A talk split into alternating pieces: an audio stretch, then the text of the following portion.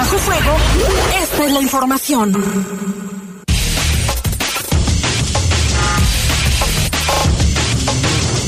¿Qué tal? Buenas noches. Son las 7 de la noche en punto o las 19 horas de este martes ya 3 de enero del año 2023.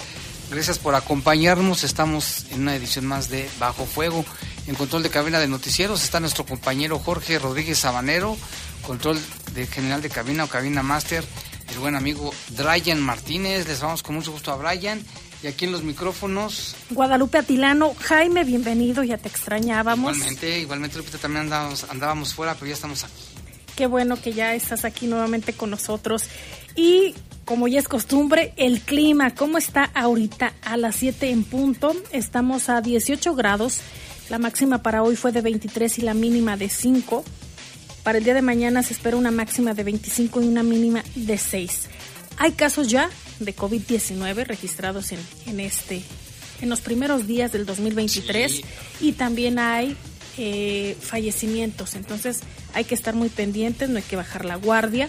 Puede confundirse también con eh, influenza y alguna otra enfermedad respiratoria. Jaime, de aquí la importancia de cuidarnos y de no, no hacer a un lado las medidas que ya desde el 2020 nos han dicho casi todos los días para mantener higiene, la sana distancia y todas las medidas que recomienda la Secretaría de Salud. Precisamente sobre el COVID-19, fíjate que son 174 casos confirmados positivos en el estado de Guanajuato, León con 67, Celaya con 42, Salamanca con 13, ya los demás municipios tienen entre 1, 2, 3, 7 casos, así es de que hay que cuidarse, hay que estar bien protegidos, no hay que dejarlo al, al, ahí se va porque es importante, Lupita, los casos confirmados hoy 171, en total ya van 235 y afortunadamente ninguna defunción en el estado de Guanajuato, sin embargo hay que cuidarse también de la influenza y de las enfermedades respiratorias. Así es. Y vámonos con. ¿Con qué? Ah, no, también. Un avance de lo que tendremos. Un avance de lo que tendremos. También le recordamos que en los teléfonos aquí en el estudio se encuentra nuestro compañero Patricio Briones. También ya regresó de vacaciones. Y el teléfono es 477-718-7995 y 477-718-7996. A ver, aquí dice. y hay un post del secretario de, salud, Daniel Díaz, dice: eh, hoy 2 de enero, esto lo publicó ayer. Ayer. Eh, se registran 48 casos nuevos confirmados y dos defunciones en este primer año por COVID-19 para un total de 1.877 casos activos en el estado. eso fue ayer. Eso fue ayer. Dos defunciones ayer, hoy ninguno. Hoy ninguno, pero sí llama la atención, Jaime, ya no se habían registrado y de repente nuevamente vuelven estos, estos casos de infecciones respiratorias agudas por prevención yo creo que por responsabilidad también se va a lugares muy conglomerados, centros de centros comerciales, tianguis, plazas y demás. No está por demás que lleve su cubrebocas. Más vale prevenir.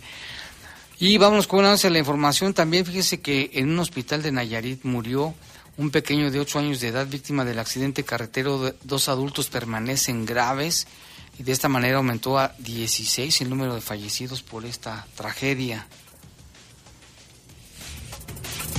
Y de acuerdo con la Fiscalía de Nayarit, el exceso de velocidad fue la causa de la tragedia en este terrible accidente. Es lo que determinaron peritos de la Fiscalía del Estado de Nayarit. Y también apoyará al gobierno del Estado, reitera que tanto gastos funerarios como de hospitalización a las víctimas de este percance, de este autobús que pues enlutó a muchas familias y en sí a la, a la ciudad de León asaltaron tres sujetos, una gasolinería eh, aquí en la colonia Las Trojes. Le tendremos todos los detalles. Y murió al parecer víctima de un infarto un hombre cuando manejaba su coche. Esto fue por el bulevar Ibarrilla y Libramiento. Finalmente chocó contra un objeto fijo que estaba por ahí. Y no sabían que pensaban que era un accidente como los que ocurren diario o percances pero resulta que la persona al parecer sufrió un infarto fulminante. ¿Recuerdas que el año pasado también un, un accidente similar a este por un eh, problema en el corazón en Mariano Escobedo. Sí, ha habido varios casos. Aguas, sí, ya ves que las enfermedades cardiovasculares son la primera causa de muerte. Los infartos, los infartos, a mucha gente de repente. Y a veces la enfermedad es silenciosa, de repente no te manifiesta eh, algún síntoma. Por eso tan necesario, Jaime, que al menos una vez al año vayamos al médico a hacernos un chequeo, aunque no nos duela nada. Exactamente, más vale prevenir. Son las siete con cinco, vámonos a una pausa, regresamos con más aquí en Bajo Fuego. Comunícate con nosotros al 477-718-7995 y 96. WhatsApp 477-147-1100. Regresamos a Bajo Fuego. Estás en Bajo Fuego. En León, tu decisión es lo más importante. Con el presupuesto participativo, tú eliges las obras y acciones que se realizarán en tu zona o delegación. Por eso, te invitamos a ser parte de la segunda edición de Participa León. A partir del 14 de enero, vota en línea en participa.león.gov.mx o de manera presencial, acude el próximo 20 de enero al centro de votación que le corresponde a tu zona. Sueña, participa y decide el León que quieres. Somos grandes, somos fuertes, somos León. ¿Sabías que tu pago del predial se traduce en más seguridad, obras y acciones para León? Con tu aportación construimos el municipio que quieres. Por eso aprovecha los beneficios que tenemos para ti pagando oportunamente. En enero el descuento es del 10%, en febrero un 8%. Tu responsabilidad fortalece a León que tanto amamos. Somos grandes, somos fuertes, somos León. Estás en Bajo Fuego. Bajo Fuego. Reportes, comentarios, sugerencias. Comunícate a los servicios informativos de la poderosa RPL vía WhatsApp al 477-495-1839. 477-495-1839.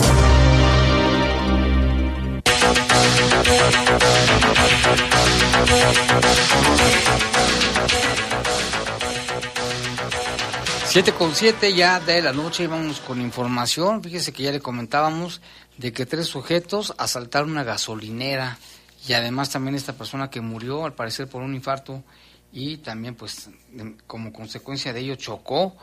De esto y otros datos nos informa nuestro compañero Lalo Tapia.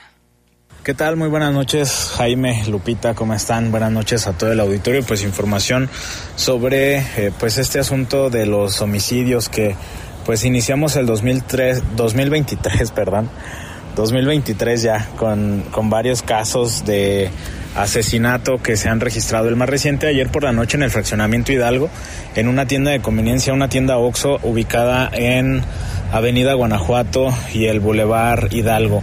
Hay una versión que esta no ha sido confirmada por parte de las autoridades que señala que pues un hombre aparentemente había ingresado ahí a, a la tienda con la intención de, de asaltarlos. Supuestamente esta persona identificada como el Chicles o el Caballo, así con ese apodo nada más. Y se decía que pues ya era frecuente los, los asaltos a esa tienda por parte de esta persona. Eh, se decía que en ese momento cuando entró otra persona estaba también en el lugar armada y este le comenzó a disparar en varias ocasiones para después eh, pues retirarse, huir antes de que llegaran los paramédicos y los policías que confirmaron la muerte de este hombre que no se conoce la identidad todavía de manera plena. No hay detenidos, esta mecánica o esta versión sobre la agresión está siendo investigada todavía por parte por parte de las autoridades. Y también la fiscalía da a conocer sobre el caso de dos personas que fueron agredidas a balazos en un, en un carrito de tacos ahí en la colonia Los Olivos, ayer por la mañana, en la avenida La Piscina. Se confirmó la muerte de ambos. Inicialmente se había registrado únicamente un fallecido y un lesionado. Ya el día de hoy la fiscalía confirma que el saldo de esta agresión fue de dos personas fallecidas, ya identificados también con el nombre de Ernesto Daniel de 46 años y eh, Alfredo de 45 años. Es un tema que pues igual está siendo investigado por parte de las autoridades. No hay avances en las investigaciones. Está todavía pendiente el determinar cuál fue la mecánica y el motivo de la agresión en contra de estas dos personas. Y también en otra información sobre un sobre un asalto que se reportó durante las primeras horas del día de hoy en la colonia Las Trojes, en una gasolinera sobre el bulevar Antonio Madrazo y Guanajuato. Ahí se reportaba que llegaron dos personas en un vehículo, aparentemente haciéndose pasar como clientes, despojaron del dinero al despachador para después retirarse del lugar. Las primeras versiones señalan que supuestamente uno de estos hombres amenazó precisamente al despachador con un arma larga. Es un tema que, reiteramos, está todavía siendo investigado por parte pues por parte de las autoridades y eh, bueno en seguimiento al asunto de de estas personas de estos leoneses 15 leoneses que fallecieron eh, en un accidente el pasado 30 de diciembre allá en el municipio de, Compostela pues el día de hoy se hizo se hicieron los funerales de 10 personas casi todos eh, miembros de la familia Belmonte Vera o de la familia Belmonte. Eh, por lo menos 10 fueron sepultados en el Panteón San Nicolás. Se hizo pues una misa de cuerpo presente.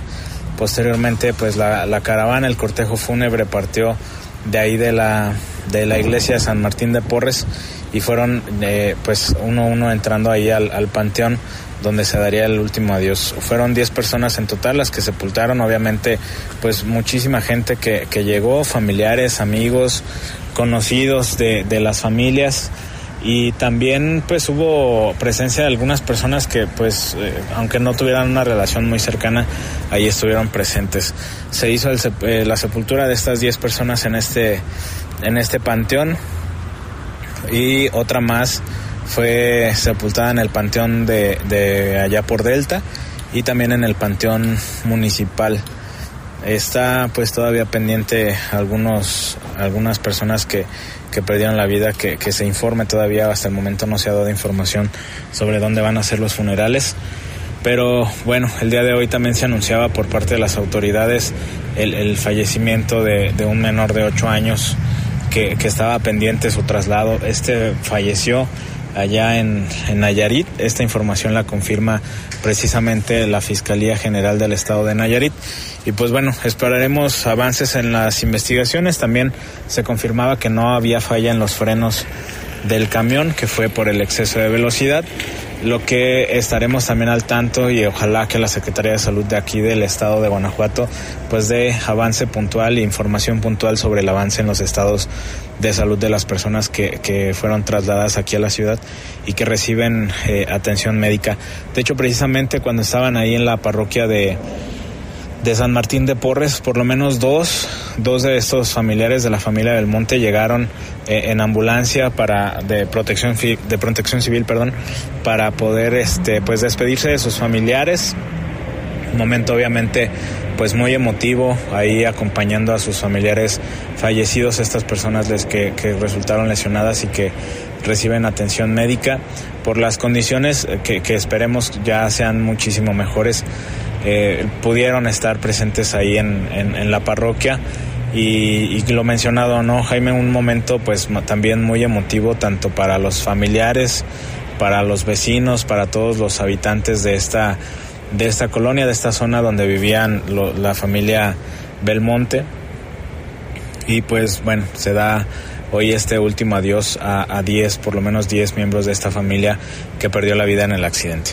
El día de hoy ha sido bastante tranquilo, sobre todo en cuestión de asesinatos, homicidios, agresiones con armas de fuego. Esperemos que así podamos cerrar este día. De cualquier manera nos mantenemos al pendiente. Muy buenas noches. Gracias a Lalo Tapia por esta información y al respecto, Jaime, pues hay actualización, como bien lo mencionábamos al, espacio, eh, al inicio de este espacio informativo.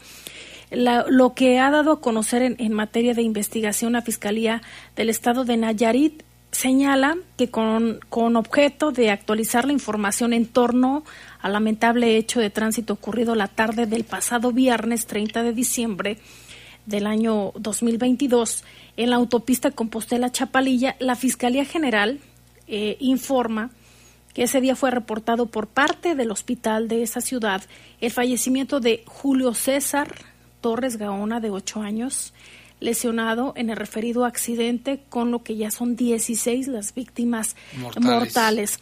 Asimismo, se informa que por las condiciones delicadas de salud que, en que se encontraban, no fue posible realizar el traslado de los siguientes lesionados. Víctor Belmonte Vera, de 60 años, y Rebeca Belmonte Vera, de 43. Sin embargo, se espera que este día arriben ambulancias que harán el traslado de ambas personas a su lugar de origen, así como el cuerpo del menor fallecido. En cuanto a los avances de la investigación, tomando en consideración los hallazgos en el lugar de los hechos, así como la verificación física del vehículo siniestrado y las entrevistas recabadas a los lesionados y otros testigos de los hechos, es posible proporcionar eh, consideraciones preliminares tales como que el vehículo se encontraba en regulares condiciones mecánicas sin daño en un sistema eh, en su sistema de frenado, que el conductor del vehículo en mención transitaba sin limitar su velocidad para las condiciones de seguridad que le permitía el camino, sin respetar los señalamientos restrictivos de velocidad, lo que originó que perdiera el control de la dirección del vehículo a su izquierda, saliéndose del camino y proyectándose contra un objeto fijo, que es la barda metálica de contención, y con ello cayendo a un desnivel de terreno de 10 metros de profundidad aproximadamente y posteriormente se volcó. Se encontró también una huella de frenado de 40 metros de longitud y de desplazamiento de 30 metros sobre el carril de circulación con salida hacia el lado oeste de la vía, donde se encontró la banda de contención dañada. El este vehículo, este camión, no presentaba impactos o fricciones que indiquen que haya tenido previamente contacto con ningún vehículo, solamente aquellos que corresponden a la volcadura y por contacto de la barrera metálica. Y en este último punto dice, el conductor del vehículo en mención, al transitar sin limitar su velocidad para las condiciones de seguridad que le permitía el camino, ni respetar el señalamiento restrictivo de velocidad de 30 kilómetros por hora, propició la colisión. ¿Qué quiere decir? Que exceso de velocidad es lo que ha determinado la Fiscalía General del Estado de Nayarit eh, como causa del accidente en el que, como le mencionábamos, 16 personas hasta este momento han perdido la vida, entre ellos menores de edad. Cuatro menores serían, ¿no? Cuatro menores de edad hasta el momento. Una tragedia, pues, que sí consternó al país y sobre todo a León, ¿eh? Por lo que ocurrió ahí. Y también sobre este mismo tema afirma la secretaria de Gobierno, Olivia Denise García Muñoz Ledo, que de acuerdo con, confirma lo que le estábamos comentando en este, en este comunicado, que la causa fue exceso de velocidad, pero también señala que corresponde precisamente a la Secretaría de Comunicaciones y Transporte y Transportes eh, revisar, checar que los autobuses de turismo este, tienen placas federales que tengan todas las condiciones mecánicas de seguridad. Nuestro compañero Jorge Camarillo este, platicó con ella, pero bueno, adelantó que según la Fiscalía, ya le decíamos, fallecieron 16 personas, pues, todo fue por exceso de velocidad. Yo reitero, es un permiso que se da, que da la autoridad federal. Me imagino en este momento se estará revisando también por parte de la Fiscalía del Estado de Nayarit, pues que cuente con todos los permisos. Al parecer, en el último reporte que tenemos, el fiscal de Nayarit establecía que había sido la, una de las causas el exceso de velocidad eh, y que bueno, por eso fue que perdió el control de la unidad. ¿Ustedes ya hablaron con él de esto? Acerca de este reporte que él hace. Sí, yo, yo he estado en contacto no con el fiscal, sino con el secretario de gobierno. Él me hace de conocimiento que esa es una de las conclusiones de la investigación. Eh, como ustedes saben, el chofer perdió la vida, falleció. Dos de sus hijos iban también en el autobús. Este, y bueno, pues todos los, los que están en posibilidad de hacerlo están rendiendo también ya o han rendido ya sus declaraciones. Y pues esperaremos a que determine pues a mayor detalle cuál fue la causa de este accidente. Lo que dice la secretaria de Gobierno también precisó que los permisos que tenía el autobús no le habían dado para circular por carreteras a cargo del gobierno de Guanajuato.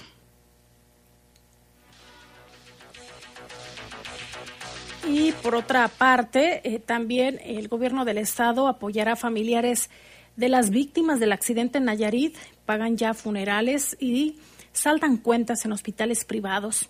Esto fue lo que dijo también la secretaria de Gobierno Lidia Denise García Muñoz Ledo. La secretaria de Gobierno de Guanajuato, Olivia Denise García Muñoz Ledo, confirmó que van a apoyar a los familiares de las personas que perdieron a sus seres queridos en el accidente carretero en Nayarit con los gastos funerarios y hasta con el pago en los hospitales eh, privados. Aclaró que fueron llevados a nosocomios particulares por la cercanía y gravedad de sus heridas. Sí, eso fue un tema porque cuando se dio el incidente, el accidente, eh, pues las, las autoridades de allá eh, fueron trasladando a los heridos a diferentes hospitales. Uno de ellos era un hospital privado privado y entonces se iba generando una cuenta del hospital. También ahí se, ha apoyado ya para que puedan salir del hospital. Ya varios de ellos fueron dados de alta y se cubrió lo se cubrió ya. ¿Cuánto fue en total? no, no te traigo el dato, se los compartimos si quieren. ¿Fue de manera particular o a unos sí a otros no o fue parejo No, eh, solo algunos fueron trasladados a uno particular. Me imagino por el tema de la gravedad era el hospital más cercano. En ese momento pues se, ingresaron ahí, se les dio toda la atención algunos otros se pudieron trasladar a hospitales públicos, pues fue diferente la atención que se dio y los momentos en que se estaban atendiendo, pero sí se estaba generando un costo para las familias y ahí estuvimos también en coordinación con el municipio para cubrir esta cantidad. También decir que el estado de Nayarit nos ha apoyado en todo, estuvieron muy atentos a todo, proporcionando información, dando de comer incluso a los familiares que estaban transportándose allá, se, estuvo disponiendo un lugar para que pudieran estar, o sea, la verdad se han portado muy bien eh, con, con Guanajuato. Para el poder de las noticias, Jorge Camarillo. Son las 7 con 21, vamos a hacer una pausa, pero también le recordamos el teléfono, bueno, el WhatsApp, para que nos mande mensaje. 477-495-1839, 477-495-1839. Una pausa, regresamos.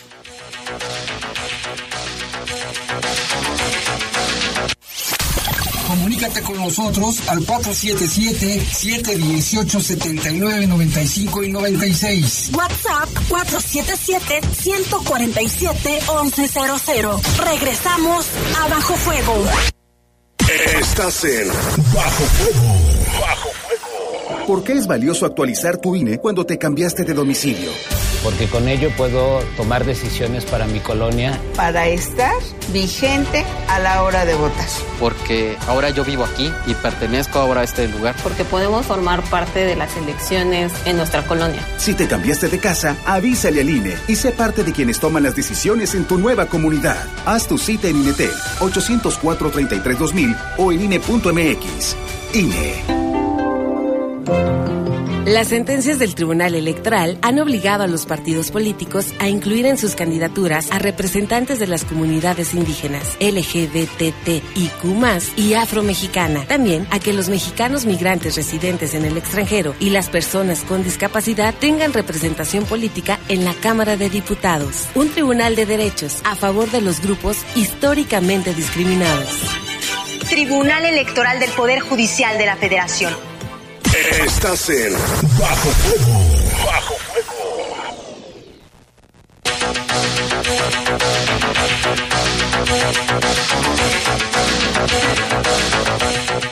Y bueno, seguimos aquí con este tema. Fíjese que también recibimos por la mañana un reporte de Juan García Hurtado en relación al percance de los leoneses que ocurrió ahí en Nayarit. Él nos comentaba en este reporte que en relación al accidente de Compostela Nayarit, donde murieron 16 leoneses, es necesario que las autoridades pongan orden o que regulen a los organizadores de estos viajes, ya que los viajeros no tienen garantías de seguridad, y lo firma Fuerte de Acción Ciudadana.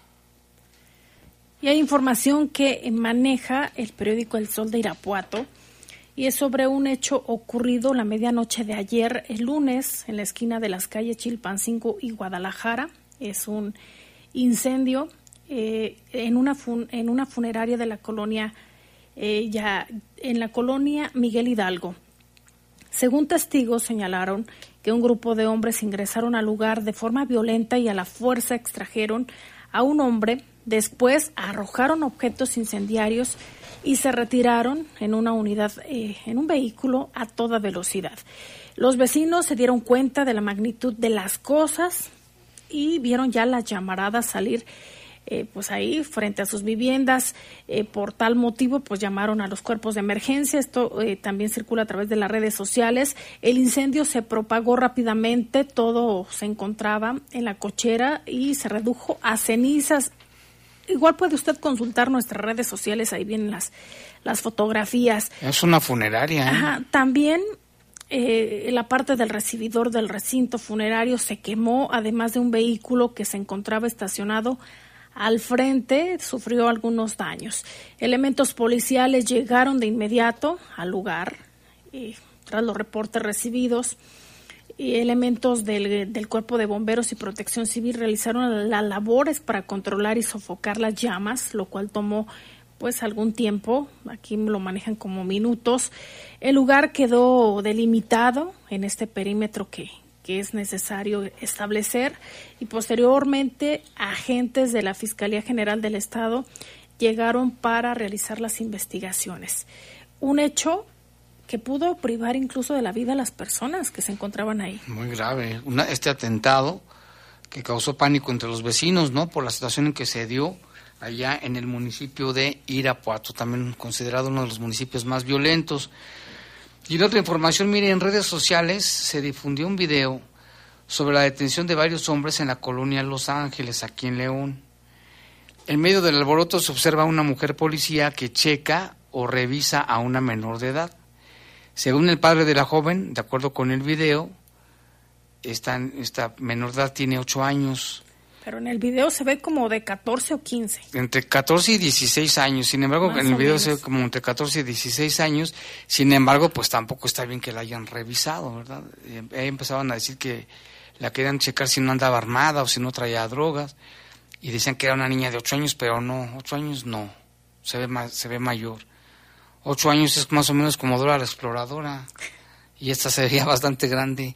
Digo, de todos modos no se justifica ¿eh? la manera en que lo hicieron. El video que dura un minuto con 12 segundos muestra dos unidades con varios jóvenes allá sobre arriba de la unidad, una de las unidades. En cuanto se retiran las patrullas, lanzan insultos, maldiciones. Se desconoce la causa de, de la detención y el día en que se llevó a cabo. Digo, sí hay, hay protocolos, ¿no? Que deben de respetar para no, no, hacer, no revisar a una niña. Pero en este caso era una menor de edad, pues, pero... Pero también modos. estás de acuerdo, Jaime, que hay menores de edad que ya están dentro de, de la venta de drogas, el narcomenudeo, que también resultan ser eh, eh, o estar in, inmersos en algunos ilícitos. Eh, claro está que se deben seguir los protocolos que marca la ley. en este video, pues que bien lo menciona, se difundió la, en las redes sociales.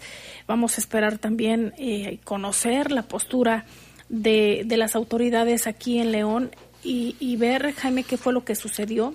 Seguramente habrá el contexto completo. Tal vez algún parte informativo que nos dé a conocer, este, pues a ver si la secretaria del ayuntamiento, ¿verdad? Y es la patrulla 1054, ahí se ve y se ve también lo que dicen ahí, o sea, desconocemos el contexto total, aquí lo que denunciaban era que a una niña de 8 años, que al parecer pues, seguramente tenía más de 8 años, pero digo, nada más hay que checar si se llevaban a cabo bien los protocolos, ¿no?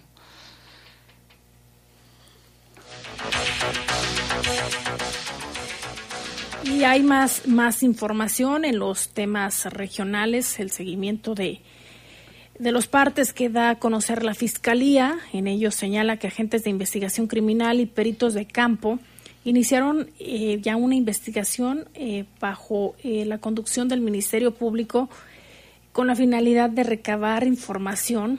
Una de un caso de aquí que se registró aquí en León, Guanajuato. Se trata de un homicidio eh, ya se inició la carpeta de investigación. El hecho se registró en la calle Navarra de la colonia Piletas, tercera sección, al interior de una tienda denominada Los Güeros.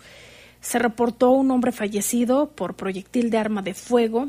El occiso eh, fue identificado como Magdaleno Noé, de 27 años de edad, alias El Chore, y es otra carpeta de, de, investigación que ya está abierta. El cadáver de este hombre pues será analizado. Eh, lo único que proporciona la fiscalía es que fue eh, se le encontraron heridas producidas por arma de fuego, además de una pipa de cristal con residuos color blanco, entre otros objetos y vestigios que se investigan ahí en el crimen. Y también otro de los casos que ya investiga la Fiscalía es precisamente sobre un hombre fallecido y otro más lesionado de 45 años de edad por proyectiles de arma de fuego. Esto fue en la colonia Los Limones. Dice el parte de la Fiscalía que al procesar el lugar se tuvo a la vista el cadáver de, un hombre al interior de un local de, ubicado en el Boulevard Zodíaco y también pues había casquillos de arma corta. Ambos ofendidos se encontraban en el interior jugando maquinitas cuando se escucharon detonaciones que los impactaron en, su cuerpo. El hizo respondía al nombre de José Silvestre, alias El Chapo. Tenía 42 años de edad. Fíjate que se han dado varios ataques, Lupita, de igual manera en, diferentes colonias. Recuerdo el de una mujer acá por Cementos, donde también estaba una, en un negocio jugando maquinitas y ahí le dispararon. Y este es otro caso. Y también aquí en León hay otro hecho que ya es investigado por la Fiscalía se trata de un hombre eh, que se encontró también privado de la vida. Aún no ha sido identificado. El hecho se registró en el Boulevard Guanajuato, en el fraccionamiento Hidalgo. El lugar fue intervenido por agentes de investigación criminal. Eh, los peritos tuvieron a la vista en una tienda de conveniencia, un OXO, a un hombre sin vida. En el lugar se precisó que el vidrio del ventanal eh, se encontraba a simple vista esta persona. Eh, tenía impactos, este cristal, impactos de arma de fuego, y se encontró una gorra negra sobre la barra que es utilizada como desayunador. Hay varias evidencias que se están analizando para eh, saber y resolver este crimen. Y también aquí en León el C4 informó a la Fiscalía sobre un hombre se encontró sin vida por inmersión al interior de una pila de agua. Fue localizado en la colonia Valladito, esto lo dimos a conocer ayer, ya la Fiscalía precisa este dato. Y en un poquito de contexto señala que al, estar inspeccionando el lugar donde se encontró el cuerpo, agentes y peritos observaron un local utilizado como ladrillera en donde se encontró el cuerpo de este hombre en posición de sumersión dentro del aljibe en la calle Presa del Tigre, que es la zona ladrillera de la colonia ya referida. Y también aquí en León se informa a través del C4, ese ya, ya del Valladito, ¿verdad? Se reportan en esta fiscalía dos hombres lesionados por arma de fuego sobre la avenida La Piscina en Los Olivos. Ambos fueron trasladados a una clínica del Seguro Social de manera posterior reportaron el fallecimiento de los dos, ¿eh? de ambos, al parecer, el encargado de una taquería y de un comensal, fíjate, el comensal, un taquero, pues, y hace cuenta, yo voy a comer tacos y que te maten, digo, y el taquero también, por consecuencia de lesiones de arma de fuego que presentaban en su cuerpo, ambos son identificados como Ernesto Daniel, de 46, y Alfredo, de 45. En actos de investigación, peritos revisan un carrito metálico de tacos con una lona negra encima, un tanque de gas, varios bancos de plástico, una mesa sobre el piso, una gorra negra, tela blanca y el piso donde se localizaron manchas rojas, se, se embalaron elementos balísticos de arma corta para su respectivo análisis en laboratorio, entre otros indicios. Y es que entonces la tendencia, Lupita, es diario ataques armados en León, diario, diario, diario, diario. Y en el municipio de Irapuato se tuvo conocimiento eh, de la localización de restos humanos, restos óseos. Esto fue en el camino de terracería que conduce a la colonia Colinas del Río, a Granja San Luis. Se realizó la gestión, eh, se encontraron estos, estos huesos en un predio de cultivo ubicado al costado sur del camino de, terracería eh, ya mencionado. Se procedió al levantamiento de indicios y posteriormente llegó el servicio médico forense.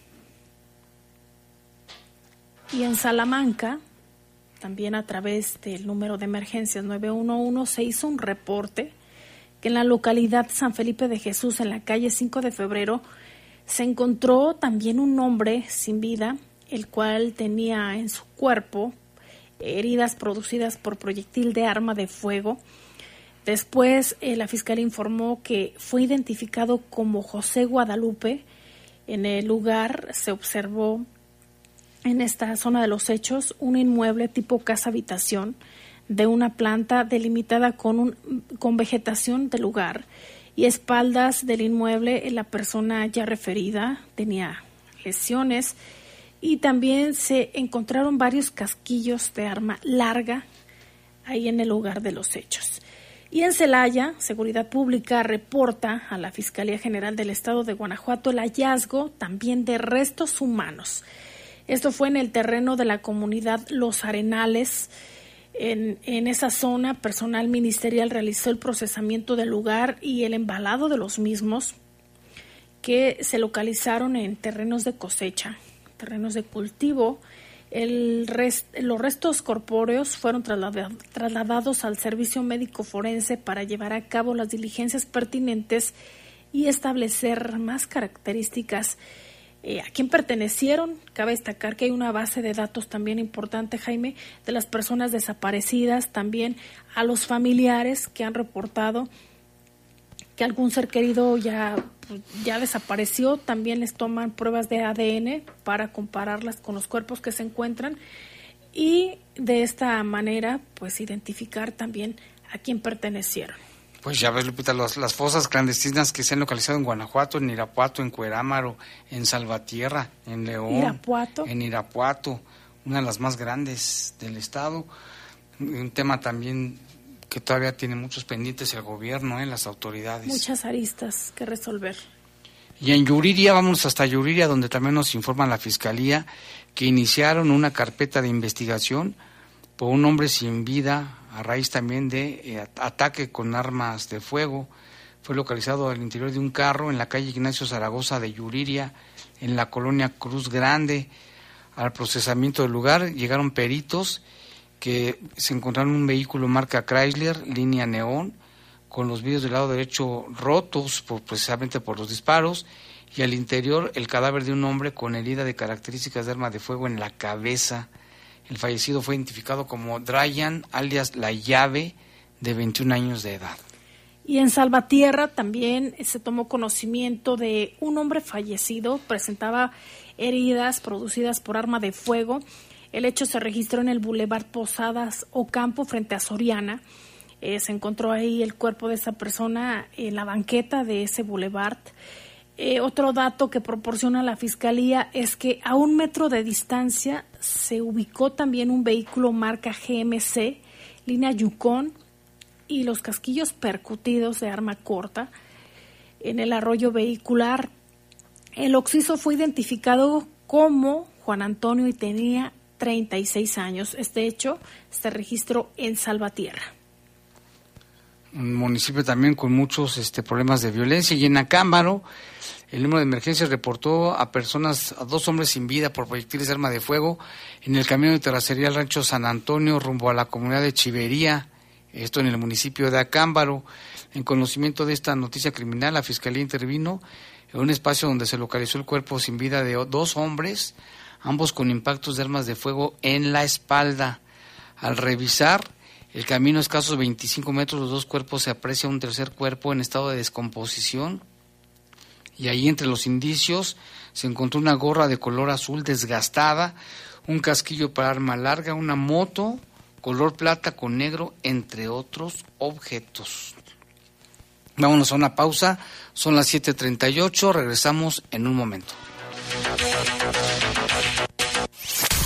Comunícate con nosotros al 477-718-7995 y 96. WhatsApp 477-147-1100. Regresamos a Bajo Fuego.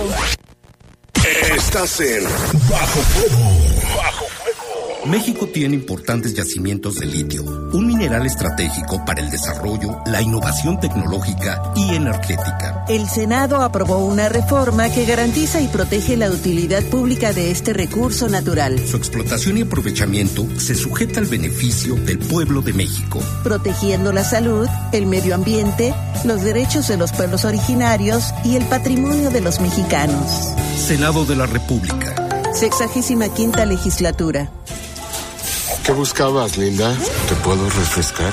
No, tiene mucha azúcar que causa obesidad y diabetes. Los alimentos saludables te damos vitaminas y minerales para fortalecer tu cuerpo. Estamos al 2 por 1 Yo y galletas sabor chocolate. Uy, está lleno de calorías. Que se convierten en grasa, que provoca obesidad y hasta cáncer. Yo me quedo con ustedes. Con tanto sello, hace daño. Checa el etiquetado y elige alimentos saludables. Secretaría de Gobernación. Gobierno de México. Estás en Bajo Fuego. Bajo Reportes, comentarios, sugerencias. Comunícate a los servicios informativos de la poderosa RPL vía WhatsApp al 477-495-1839. 477-495-1839.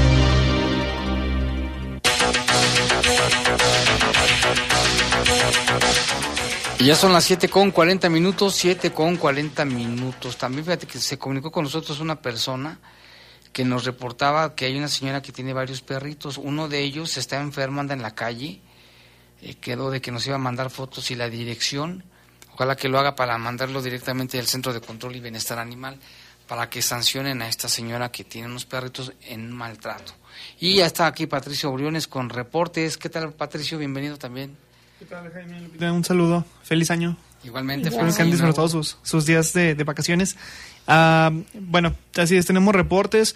Eh, nos llamó José, eh, nos comenta que, bueno, sobre el triste accidente que, pa- que le pasó a, a su cuñada, también se dedica a hacer paseos eh, a playas. Y este 25 salieron de Guayabitos toda la familia. También iba su esposa y su hija de 9 años. Nos comenta que ellos salieron de regreso el mismo día, pero un poco más temprano hacia León, que él cuando miró lo del accidente pensó lo peor, pero bendito Dios llegaron bien, ya por ahí de la, de la noche. Eh, nos comenta eso, entonces afortunadamente, pues mira, no, Qué- no qué les susto, tocó. ¿verdad? Eh, también, bueno, por este lado tenemos, del cual, bueno, tenemos el nombre reservado. Eh, nos manda un comentario, dice, oye, el homicidio del presunto ladrón de la tienda, del Oxxo, yo en lo personal me gustó porque gracias a una buena persona hay una rata menos. Y yo al estar armado hubiera actuado igual, porque ya basta de robos en toda índole. Eso se ha estado comentando mucho, Patricio, en redes sociales, donde dicen que un justiciero anónimo eh, privó de la vida a esta otra persona. Sí. Sí, él, él dice que se alegra, ¿verdad? Sí, pues ya hemos visto cómo en varias ciudades del país pues de repente sale algún justiciero ahí que este pues está un poquito ya limpiando toda esta situación. Eh, también nos comenta que por amigos de la zona de la colonia en Retiro, eh, la Hidalgo y Los Reyes, esta persona era bastante violenta y asaltaba a todos. Ah, también Armando Monreal, eh, bueno, nos saluda, buen día, eh, estimado Jaime, saludos para todos y bienvenido después de tus vacaciones, bendiciones para todos ustedes. Ah, y ya listos gracias. para esperar a los Reyes Magos. Sí, ¿ya le hiciste la cartita? Ya tengo mi zapato listo. ¿Te dejó algo Santa Claus o te Ah, yo, yo soy más cliente de los Reyes. sí, a mi Ojalá mamá me en el y 5. tú, Jaime, porque también nos escuchan niños que seguramente son Sí. bien portados y ya hicieron su cartita. Ya, pues yo pedí un carro nuevo, a ver si me lo traen. Te esperemos. este, finalmente, Berta nos manda una reflexión. ¿Qué eh, dice? que dice, estar sobrio no se trata solo de drogas y alcohol, también hay que desintoxicarse de la ira, el miedo, el resentimiento y el odio. Cierto. Tienes razón, ¿eh? Muy buena reflexión. ¿Se la puedes repetir? Claro que sí. Con más calma. Muy bien. Estar sobrio no se trata solo de drogas y alcohol. También hay que desintoxicarse de la ira, el miedo, el resentimiento y el odio. Cierto. Tiene Ahí hay que agregarle el la perdón. razón. Y el perdón, practicar el perdón. Sí, cuántas veces estamos resentidos con la vida y vamos ahí destilando odio por donde quiera. Y yo creo que es un buen momento porque estamos iniciando Un 2023. buen propósito para, para este Hay año que practicarlo. anotarlo ahí en nuestra en nuestra lista de, de Y metas se puede, hay gente que dice que no puede. Y si necesita ayuda, búsquela, no tenga temor. Todos cometemos errores, nunca es tarde para cambiar. Así es, ¿qué más? Es todo lo que tenemos por el Y momento. por el momento es todo lo que tenemos, Jaime. Gracias. Recordamos los teléfonos para que le conteste Patricio en el 718-7995 con 477 y 477-187996, 477-718-7995 y 477-718-7996. Un saludo para Cami, fíjate que Cami, nuestro compañero que también está haciendo su servicio social, está un poquito mal de salud, le mandamos un saludo, que se restablezca pronto, pronta recuperación a Cami, Y un fuerte abrazo. ¿Te acuerdas de Cami, verdad? Claro. Ahora está en Cami porque algo le está un poco enfermo, pero esperemos que se cure pronto. Está joven, seguramente rápido se le va. le ganas, Cami, Cami. Y vamos con más información, Lupita. Está generada en el país este caso de Ciudad Juárez, ¿eh? Que sigue dando de qué hablar eh, en los últimos días. Bueno, de hecho, a finales del 2022 se da a conocer estos hechos violentos eh, que lamentablemente han cobrado la vida de 17 eh, personas, entre ellos eh, policías, de acuerdo al contexto que se da por parte de autoridades de la Fiscalía de, Chihuahua, señalaron que un comando armado irrumpió las instalaciones del Cerezo número 3 y ahí se encontraban familiares, Jaime, de, de los recluidos, esperando para pasar para eh, disfrutar y, recibir el 2023 en armonía con, su ser querido. Lamentablemente no ocurrió. Hay información actualizada por parte de, de la Fiscalía de, de aquel estado. En un comunicado, autoridades dijeron que fue cesado ya de sus funciones el director del Cerezo número 3 de Ciudad Juárez, Chihuahua, donde el fin de semana se registró un violento motín que dejó, ahora ya el número es de 19, 19 muertos y también al menos 30 reos fugados. La Fiscalía de aquel estado, donde ocurrieron los hechos, informó que Alejandro Alvarado, director del penal, fue cesado de su cargo pero además es investigado, al igual que otros servidores públicos, por sus posibles vínculos con la corrupción en la prisión estatal. Eh, este operativo se realizó, se están todavía investigando más cosas. Eh, también quienes están bajo la lupa y también eh, forman parte de la investigación es el personal operativo, administrativo y de otras áreas del Centro de Readaptación Social están sujetos a investigación con el objetivo de establecer quién o quiénes están involucrados en el ingreso de objetos prohibidos y autorizar actos que están fuera de la ley. Esto fue lo que comunicó la autoridad. El domingo un grupo de hombres fuertemente armados a bordo de vehículos blindados llegaron ahí al penal de Ciudad Juárez esta zona fronteriza con Estados Unidos y dispararon a quemarropa contra los custodios del centro penitenciario, lo que derivó la fuga de al menos 30 reos, entre ellos el líder de una organización criminal local.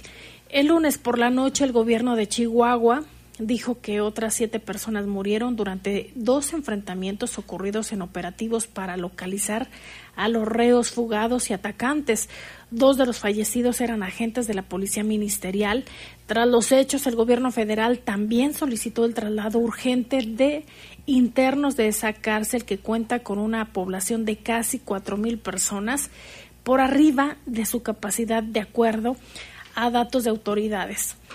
Pero mira, otra cosa que les comentábamos ayer, Jaime, es que cómo es posible que se hayan encontrado armas, droga, dinero en efectivo y no era cualquier cantidad, no eran 20 pesos, era mucho dinero el que se encontró ahí y había celdas VIP. O sea, aquellas que tienen preferencia de lo que no está permitido. Eso ha existido desde hace muchos años, Lupita. Eso, eso no es nuevo. Lo raro es que, que de verdad, lo raro sería que no hubiese ni armas, ni droga, ni nada por lo general todos los cerezos, hasta que los más de alta seguridad, siempre tienen sus pastillas, su droga, su dinero, sus extorsiones, comida especial, trato especial, pantallas. Es más, se habla, se habla de que en algunos casos dejan salir algunos de fines de semana. Digo, no nos consta, pero se, se dice, se cuenta y se comenta, pero sí muy grave. A raíz de todo ello, ve lo que pasó. Hubo traslado eh, eh, por parte de la Fiscalía General del Estado de reos a centros federales y son 191 personas privadas de la libertad.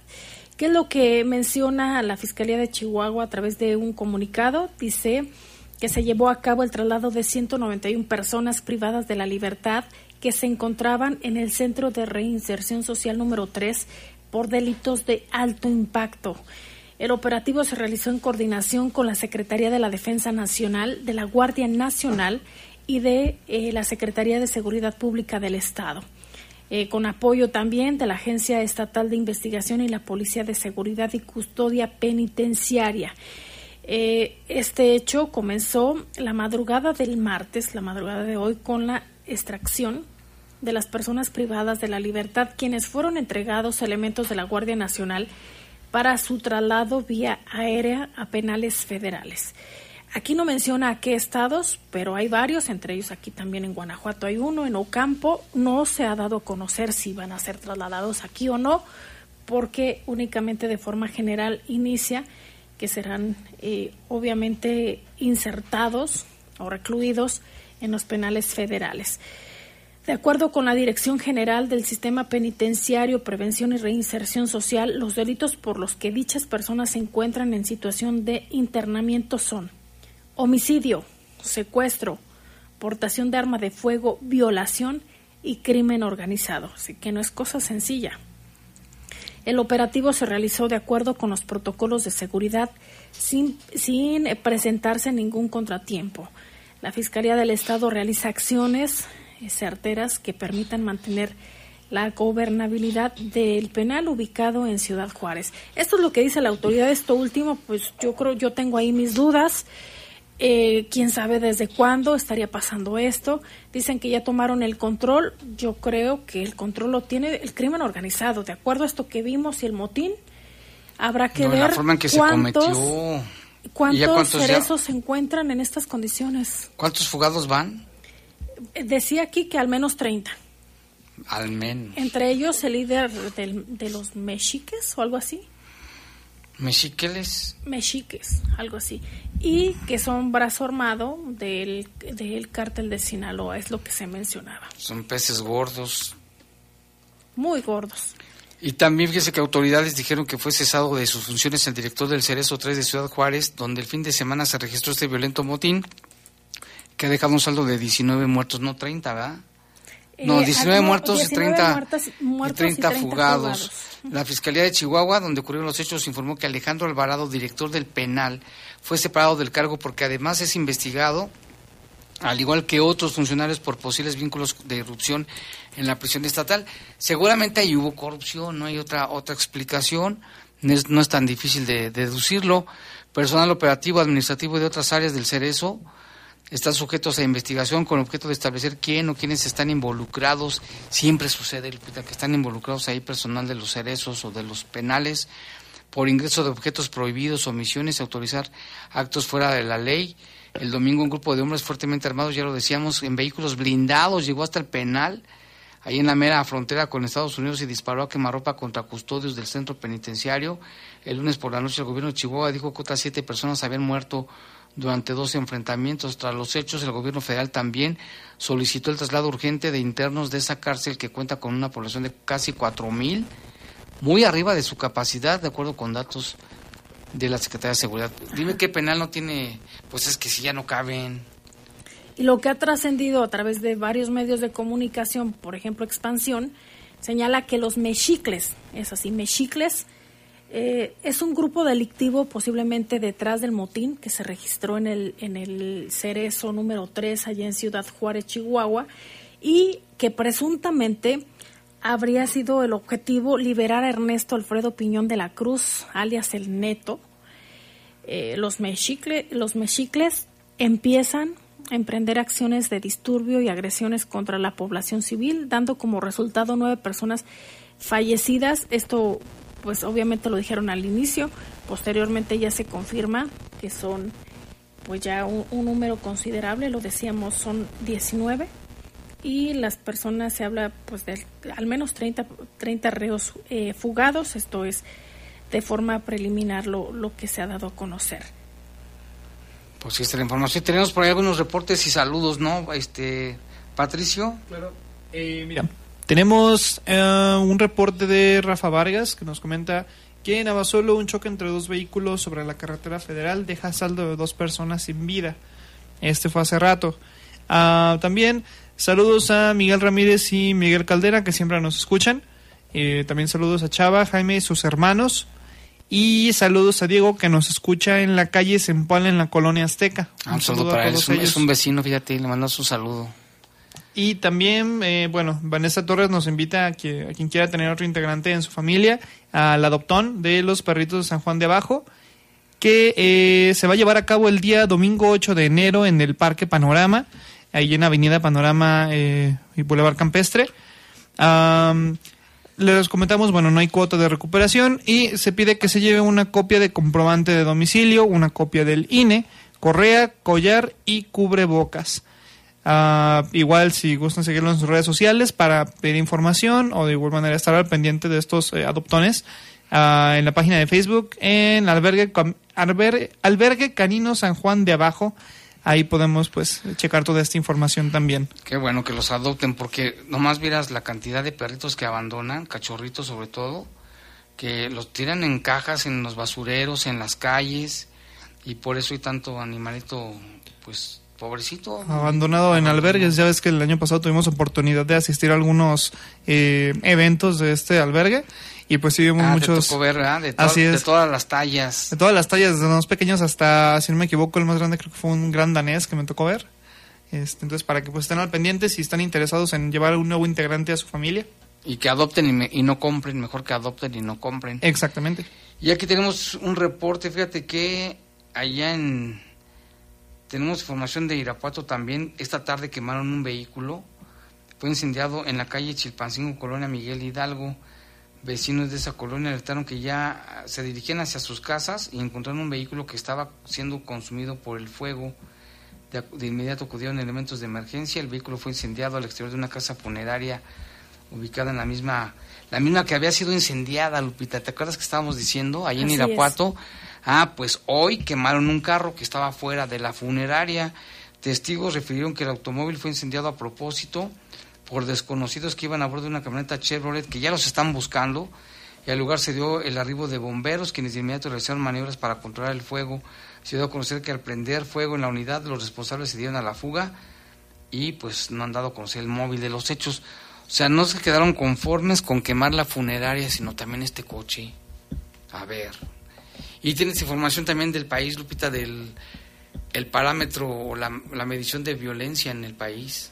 De acuerdo a la información que maneja el periódico Excelsior, que toma como referencia al gobierno federal, informa que los homicidios dolosos se redujeron en 19.2% de acuerdo a este reporte diario eh, que se maneja por autoridades. Durante el 2022 se cometieron un total de 26.920 homicidios dolosos, cifra que representa una reducción comparada con el año anterior, en el que fueron 33.330 asesinatos cometidos.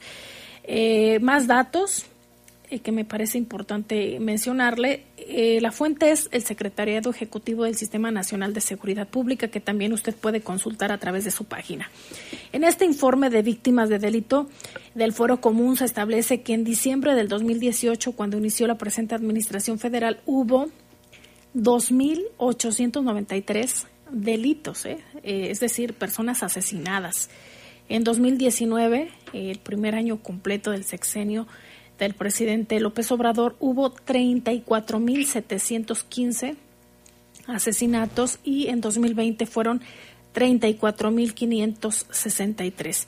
De acuerdo con cifras, en, el, en la presente administración han sido asesinadas 132.421 personas en los primeros cuatro años, de acuerdo a los reportes.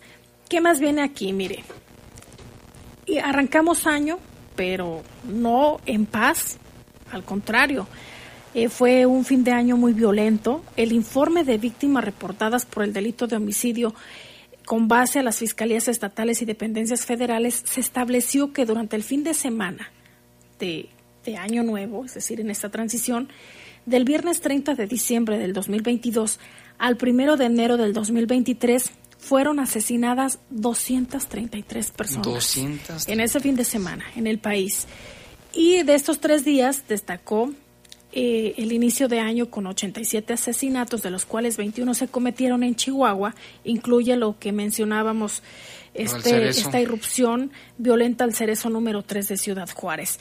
Mientras tanto, en el mismo informe se destaca el caso de Veracruz con 21 víctimas de homicidio doloso y como la segunda entidad con más asesinatos durante el inicio del presente año. De esta forma, durante el fin de semana, eh, que hacemos mención, el Estado de México fue la entidad con más casos de homicidios dolosos, con un total de 25 entre viernes y domingo. Eh, la siguiente sería Chihuahua con 24 personas asesinadas, posteriormente Michoacán con 23, Baja California y Veracruz con 19 casos por entidad. Y Guanajuato con 18. Chiapas, Guerrero y Sonora con 10 asesinatos por estado. Mientras que Morelos y Nuevo León reportan